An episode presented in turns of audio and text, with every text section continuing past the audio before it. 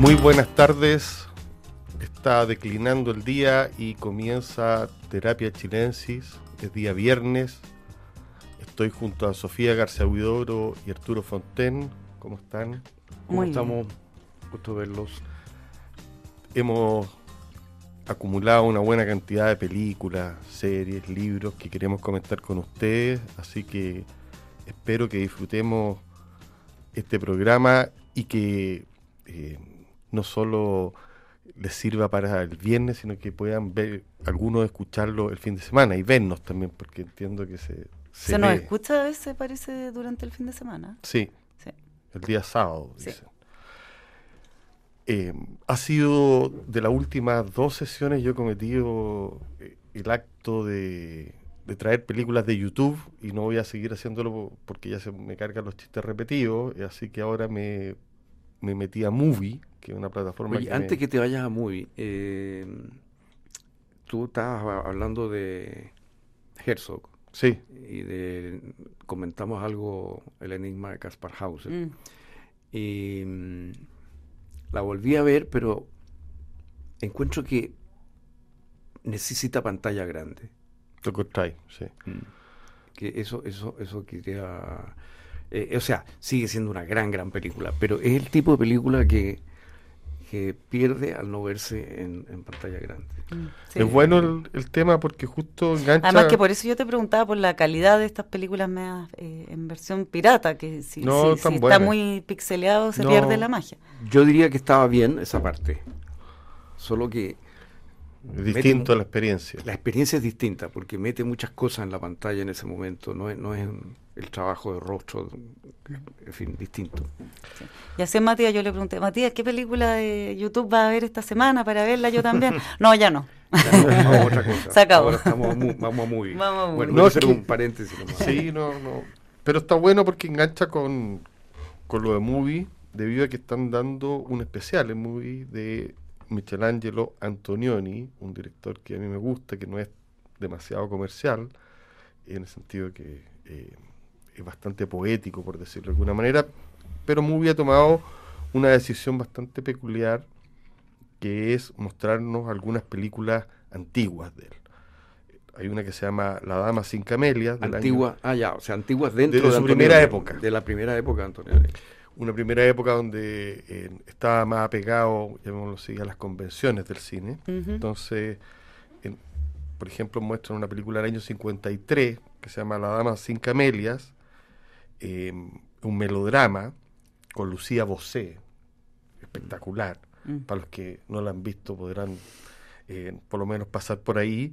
Y una película que trata eh, de un tipo del cine que se casa con una con una chica de un- que trabaja en, en un lugar menor y que la quiere convertir en actriz y ella pasa a tener un rol de femme fatal. Bueno, Mm. Es una película Y Lucía Bosé, digamos que era como la Sofía Loren. totalmente eh, sí. muy muy bella ella.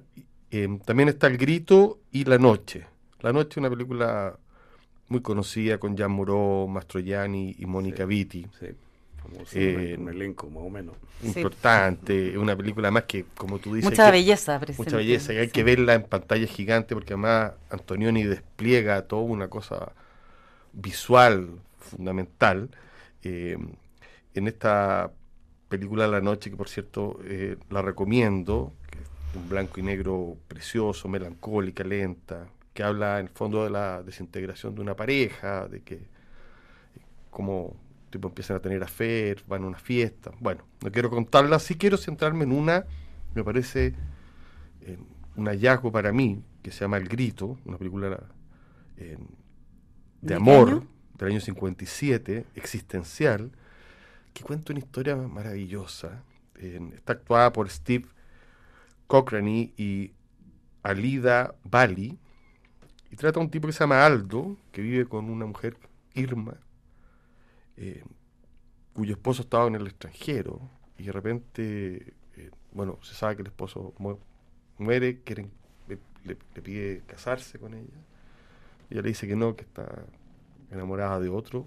El tipo cae en una especie de devenir, eh, de un viaje en el que conoce a otras mujeres, digamos conoce a Elvira, que a alguien de su pasado, que resurge, conoce a Virginia, que atiende eh, una estación de benzina, otro personaje, y Andreina, que es una prostituta. Y con cada una de ellas, este personaje Aldo va a tratar de establecer una relación. Van a ser personajes inquietantes, marginales, llenos de angustia, podríamos decir. La belleza de Antonioni asegurada a nivel visual. Mm. Es un maestro al respecto. Es una fotografía. es como una poesía visual. Claro.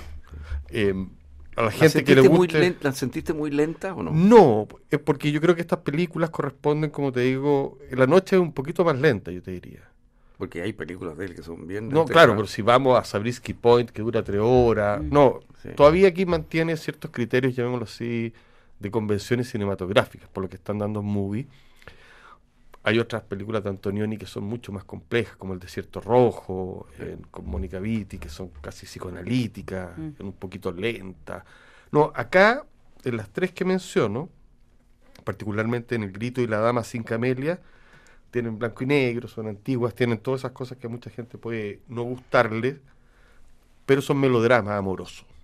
Y uno engancha con la historia. historias de amor. Historias de amor. Entonces, bien inteligente movie al escoger esto para presentar a Antonioni y no pasar a, a lo más duro. A lo más duro de una y de alguna manera va a introduciendo a este director que es uno de los, de los grandes eh, referentes, sobre todo, alguna vez lo, he comentado acá, eh, para artes visuales. O sea, a la gente del arte visual le interesa mucho. Antonioni, es más, algunos artistas han trabajado con su obra convirtiéndola en obra de ellos. Así que em, quería comentar la presencia de esta película en movie y para no darle la lata y dejarlos con sabor a antigüedad, voy a pasar muy rápido a una novela pop juvenil con onda que se llama Ni la música me consuela de Camila Gutiérrez, publicada por Plaza y Janés. Camila Gutiérrez es joven, ya locada la autora de No te ama, un libro importante que, fue muy leído y comentado en su momento. Y Camila Gutiérrez también es una influencer, mm. una persona que tiene miles de seguidores en Instagram.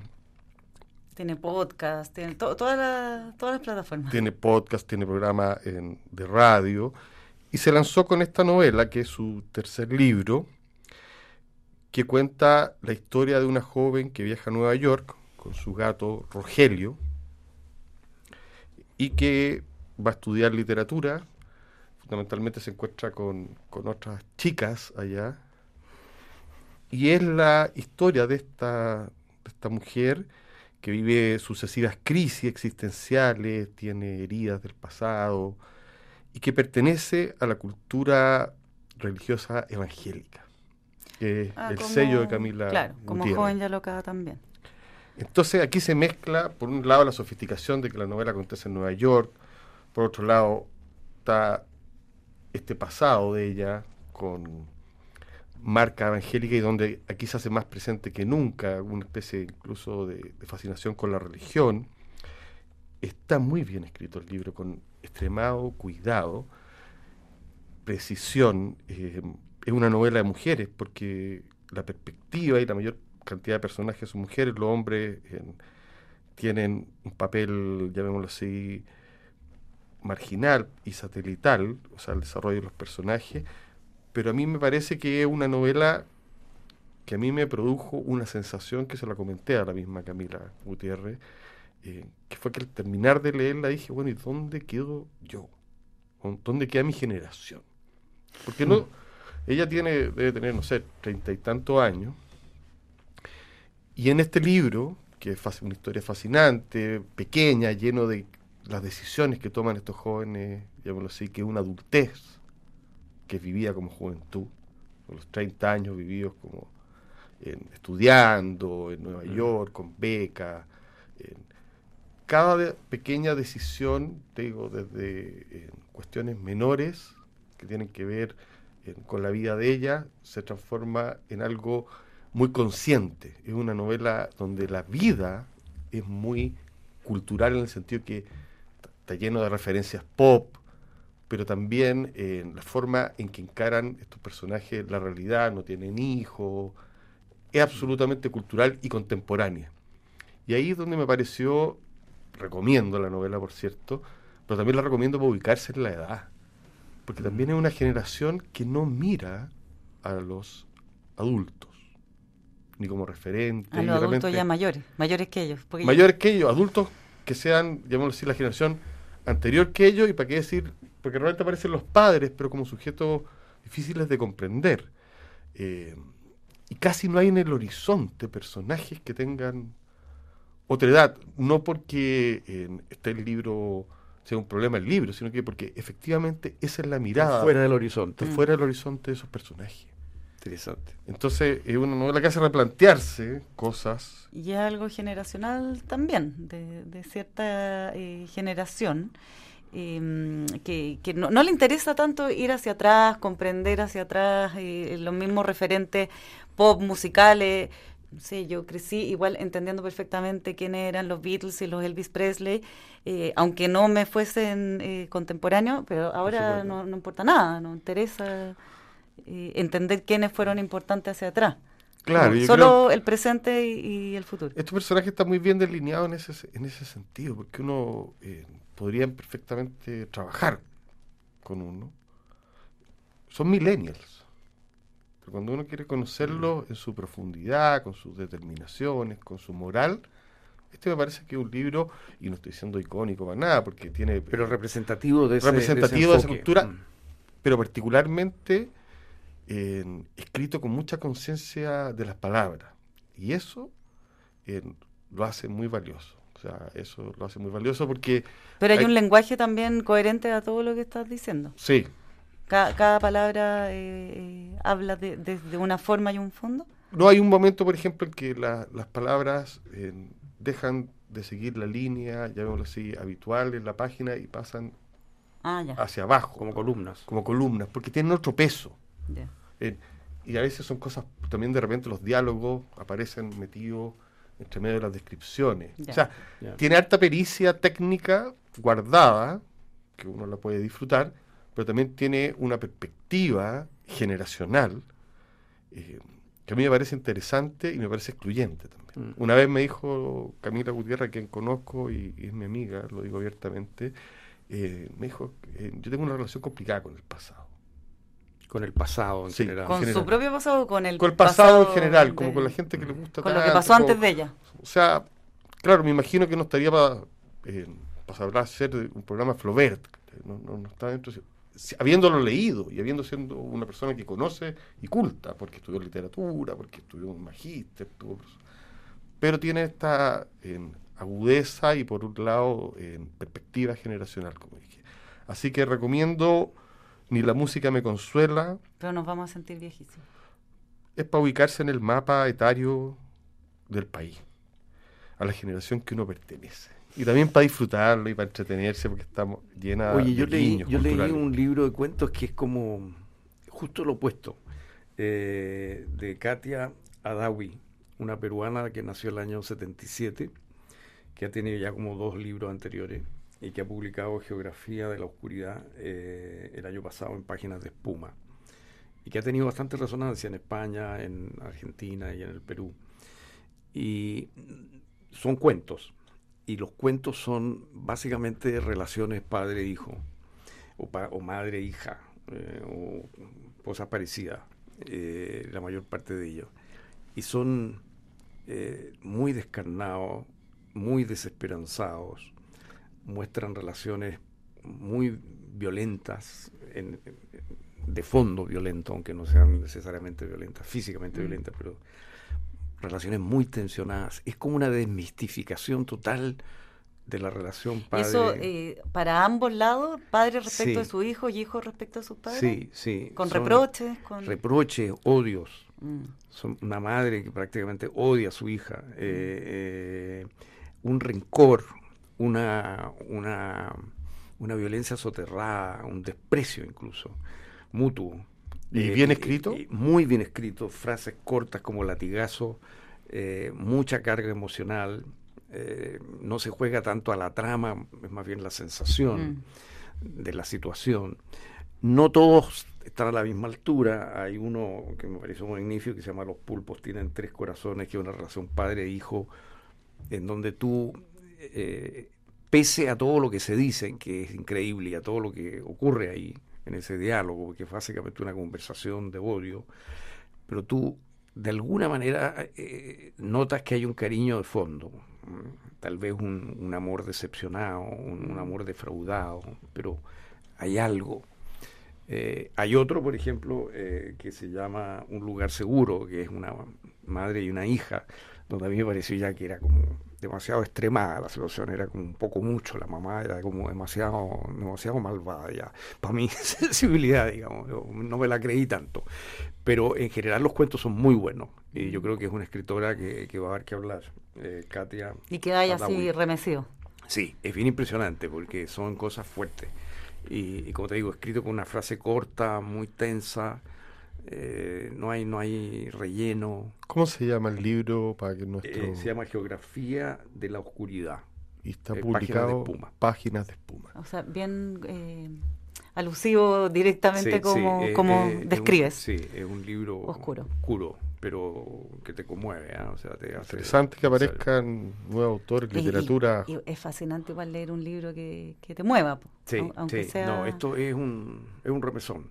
aunque te deje en la oscuridad. Sí, sí, sí, te deja medio, me siento chuta, pero Pero hay, hay elementos, más allá que, que puedan estar extremados algunas de estas relaciones, hay elementos, me imagino, que, que no son comunes a, a todos. No, claro, claro, claro. Y las situaciones son distintas y hay edades, en fin, cambian un poco las cosas. Pero yo te diría que lo que más impresiona del cuento, de, de los- del libro, son estos cuentos de estas relaciones padre-hijo, madre-hija tan tensionadas. digamos, Es que hay una-.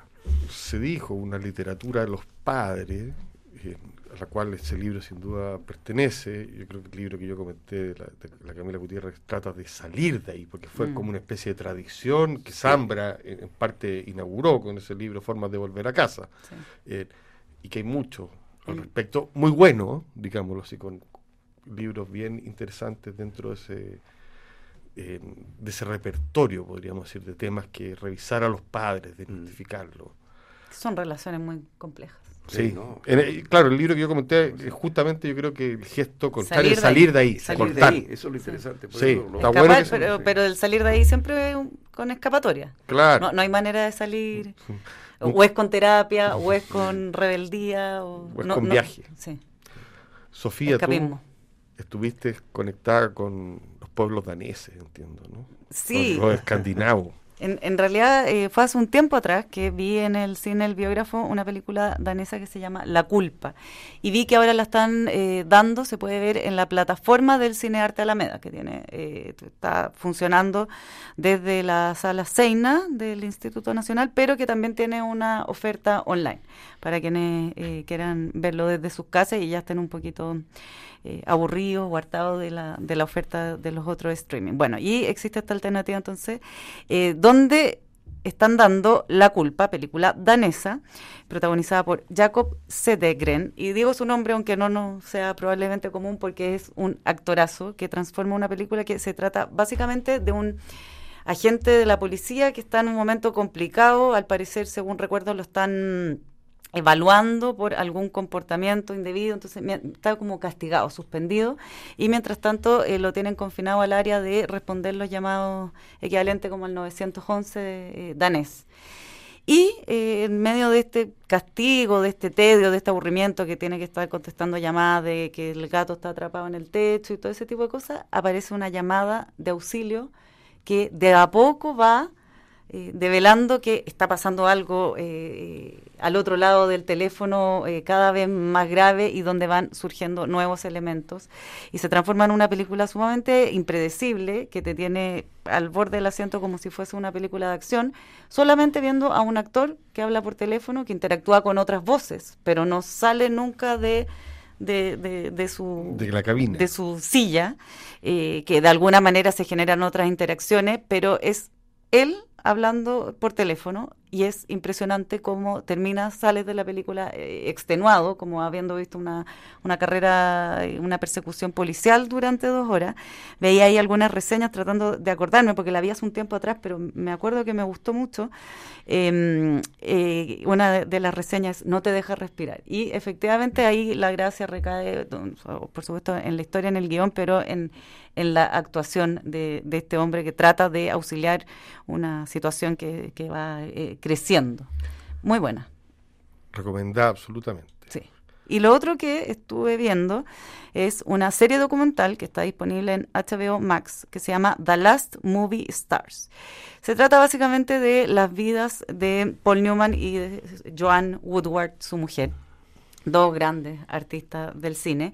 Y bueno, se llama como que estas fuesen de alguna manera representan ellos dos eh, como pareja a, a, una generación de las últimas eh, grandes artistas del cine. Lo interesante es que es un proyecto de Ethan Hawke, del actor Ethan Hawke, quien quiso dar vida a este documental a propósito de que eh, Paul Newman, que murió en 2008, eh, durante mucho tiempo estuvo realizando entrevistas a todo su entorno, un poco, me imagino, con la idea de hacer un documental sobre su propia vida, su propia historia, eh, a cargo de Stewart Stern, que, que, tendría que escribir esta película, y en algún minuto no sabemos qué le pasó, decidió quemar, literalmente, horas de horas de horas de cintas de entrevista y de conversación a todas las personas de su vida. Y esta y no existe, no existen estos registros, pero lo que sí existen fueron las transcripciones de estas entrevistas que estaban almacenadas en unas en cajas de cajas de cajas con miles de páginas. Y Ethan Hawke se propuso entonces volver a darles voz a estos textos y para lo cual convocó a un grupete de actores que eh, para ellos son, como, como él dijo, son actores y amigos con los que a mí me gusta hablar de cine y que tenemos eh, eh, gustos y referentes cinematográficos en común. Le encargó, por ejemplo, a George Clooney que hiciera la voz de Paul Newman le encargó a Laura Lini que hiciera la voz de Joan Woodward y así a varios otros actores. Y todo esto aconteció durante la pandemia. Entonces, lo que te muestra el, la serie documental es a Ethan Hawke conversando con distintos actores, contándole, oye, quiero hacer este proyecto, te sumas, entre medio como, eh, tengo apagado el, el, micrófono, toda la situación pandémica. Y esto va alternándose con la historia de Paul Newman y también la maravillosa historia de, de Joan Woodward, su mujer, quien fue estrella antes que él. Cuando ellos recién se estaban emparejando, ella ganó un Oscar y luego, eh, bueno, el, documental va contando una serie de, sucesos. Luego ella, eh, él ya tenía... Tiene el backstage incluido el documental tiene mucho backstage y tiene muchas escenas de películas, que también es, un agrado y uno disfruta viendo las escenas no tan cortas de ambos, que también trabajaron juntos en, más de 16 películas, pero también de cada uno por su lado. Entonces, eh, se puede ver eh, un montón de, escenas donde aparece Marlon Brandon, ponte tú que, actuó con ella en, Piel de Serpiente, y también eh, la relación de Newman con Robert Redford y todas las contradicciones de este hombre tan maravilloso, que él afirma eh, físicamente, digamos, porque es objetivamente uno de los hombres más hermosos de la historia del cine. ¿Tú estás dedicado a esto? A traer hombres No, a mí no me gusta particularmente Paul Newman. No, no, no. no. No me gusta particularmente Paul Newman, pero es que el tipo es un Adonis. Y él siempre ha dicho de sí mismo que él em, es totalmente un producto de la suerte, la suerte de, de su apariencia, y la suerte también de em, que se muriera James Dean, porque era siempre el segundón que venía después de James Dean. Y eh, incluso eh, había una broma que era, eh, le decían a él el nombre del conductor del auto que hizo que James Dean se estrellara y muriera, como a él le debes todo. al tipo que iba manejando le debes todo porque gracias a él eres alguien. Tiene un poquito un baja autoestima, a pesar de su éxito, de su apariencia, del glamour, fue corredor de auto, ya imposible más eh, triunfador, porque, porque nunca estuvo satisfecho de su propio talento y siempre se sintió un poco segundón, como un poquito peor que eh, Marlon Brando, un poquito peor que eh, tantos otros. Y, y, muy interesante la figura de Joan Woodward, esta mujer ultra creativa y talentosa que en algún minuto eh, se puso a, tener hijos con Newman. Además, él tenía una relación anterior de la cual ya tenía tres hijos, entonces eh, ella igual le reprocha que eh, su carrera descendió mientras la de él se alzaba porque estaba a cargo de los niños. Entonces, en un minuto ella le dice, ya quiero que hagamos esta película. Y él le dice, no, qué malo el guion. Le dice, a ver, todos estos niños han crecido bajo mi cuidado. Yo quiero hacer esta película porque me quiero poner esa ropa y ese peinado, así que vamos a hacer esa película. Y él como, obvio, toda la razón, no faltaba más, mi amor. Y ahí me acordé que, que Paul Newman también es, famoso dentro de sus cuñas porque siempre decía, eh, ¿para qué salir a comer hamburguesa afuera si tengo filete en casa? ¿ah? En alusión a que era como el, el mm. único hombre fiel de Hollywood. Pero claro, esto después de que ya había tenido un primer matrimonio y, una, y una mujer a la cual dejó por, por Joan Woodward y hablan también sus hijos, eh, hablan hijos de, de, una hija del primer matrimonio que cuenta lo terrible que fue para su mamá quedarse con tres guaguas mientras la nueva, la amante de su marido, porque hubo ahí un traslape de varios años, se ganaba el Oscar, brillaba por toda parte, era una pesadilla. Y bueno, ahí hay problemas familiares, pasa de todo, son seis capítulos como digo, eh, alternan estos textos eh, interpretados por actores, eh, por actores de, hoy, como George Clooney, entre otros. Y Ethan Hawke es una mezcla de género, pero, pero tiene mucha gracia para los amantes del cine y es una manera de visitar también a, muchas series a muchas figuras. Sobre cine, a Gore Vidal, aparecen un montón de personajes, de grandes personajes. Hay esta serie que se está haciendo sobre Tennessee Williams Marilyn también, se hizo una ahora ahora viene Marilyn. Por eso te digo hay, hay una onda de revisitar Hollywood. Sí una nostalgia que un mundo que ¿Qué te pareció? ¿Te Que ya no es tal. ¿Vale la pena? Sí, ahora tiene que realmente interesarte harto esta figura en particular o en general la del cine porque son seis horas de, de Paul Newman, ni más ni menos. O sea, para fans. Para fans, sí, pero bonita. Para amantes del cine, de todas maneras, vale la pena. A mí me, me tocó leer un libro que se llama Una historia posible, de Manuel Vicuña, amigo también, historiador. Y, Gran historiador. Sí, está publicado por la editorial Weathers. Su último libro. Eh, me pareció realmente interesante porque Manuel Vicuña hace mucho rato que viene eh, despegándose un poco de la escritura académica convencional de los historiadores, y en este libro ya definitivamente entra en el plano del ensayo con el yo, ah. con un yo, con una primera persona. Hay un texto que se llama Dios está en las farmacias, que se refiere a los escritores suicidas, eh, que se refiere también... ¿Son ensayos? Son, ensayos, son una serie de ensayos algunos breves, otros más largos. ¿Con un hilo conductor? Hay un hilo conductor que es la muerte, que es eh, el tema de la locura, yo creo. Ese es el hilo conductor. En este, como digo, Dios está en la farmacia, el suicidio, también aparece el matemático Henry Rorda, personajes como Deleuze.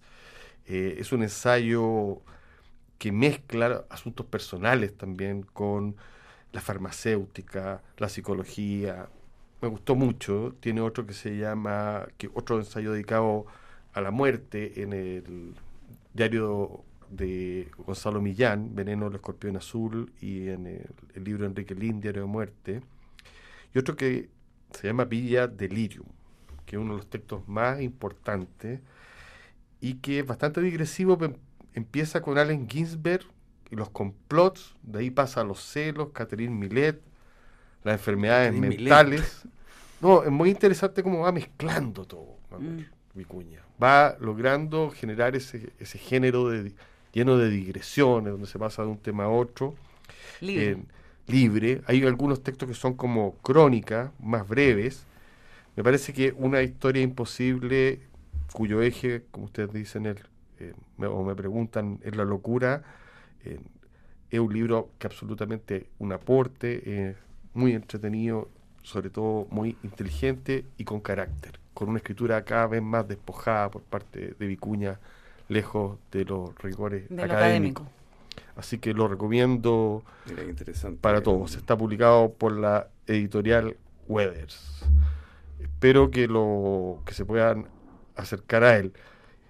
Además, quiero decirle, y todo como un, un dato al margen, los trajes bajo la manga, eh, que en YouTube Ya. A ver. están una serie de películas, entre otras Open Night de John Cassavet con Gina Rowlands, Ujú.